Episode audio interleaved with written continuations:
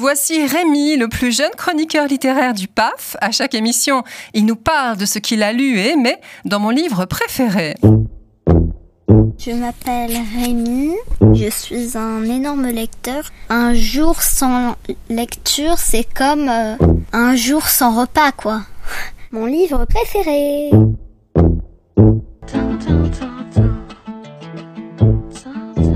Aujourd'hui, je vais vous parler de La cavale de Ulf.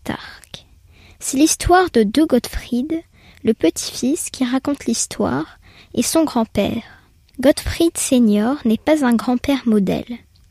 Il est colérique, il dit beaucoup de gros mots, et il est souvent odieux, notamment avec les aides-soignantes du service où il est hospitalisé parce qu'il s'est encore cassé le fémur. Il s'amuse à appuyer sans raison sur la sonnette juste pour les faire accourir à son chevet. Moi je trouve ça bien qu'il ne soit pas comme tout le monde, répond Gottfried Junior à son père, dentiste aussi sérieux qu'ennuyeux, qui se désespère d'avoir un père pas comme il faut.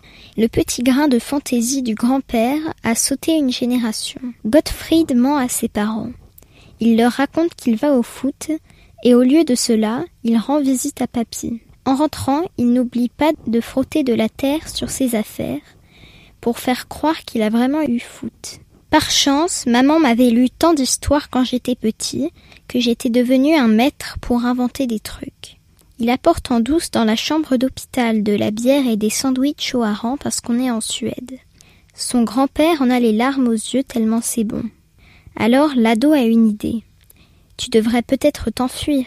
Son grand-père rit à en perdre son dentier.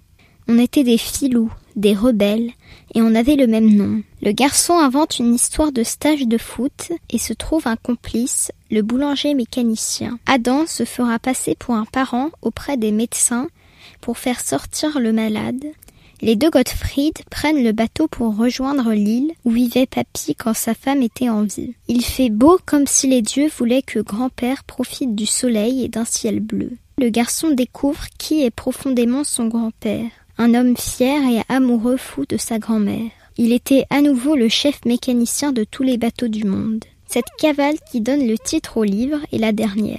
Grand-père dit au revoir aux îles, au ciel, aux rochers, aux phares, au bruit incessant des vagues. Il est prêt à rejoindre son amoureuse, dont il déguste par toute petite cuillerée la confiture d'Erel. Le livre est un bel objet avec des illustrations qui ressemblent à des dessins d'enfants et un marque-page en tissu rouge. Je vais vous lire un extrait.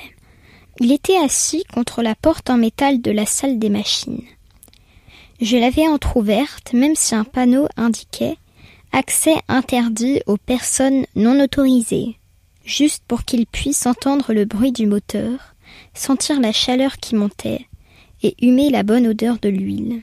Il regardait par la fenêtre, il regardait les îles qui défilaient, les rochers qui sortaient de l'eau, les pins, les sapins, et les feuillus qui rougeoyaient un peu plus, puisque c'était une journée si particulière. Il regardait tout ce qu'il avait déjà vu des milliers de fois. Tu vois tout ça? m'a-t-il redemandé. Oui, non, tu ne vois pas du tout, a-t-il grogné. J'ai compris que nous ne voyons pas les mêmes choses. Lui, il voyait des choses qui s'étaient passées.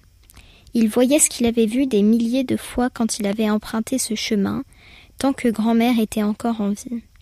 Il remontait le temps, on le voyait sur sa figure. Même si son visage était aussi âgé et ridé que d'habitude, il y avait une sorte de grand-père plus jeune sous toutes ses rides. Mon livre préféré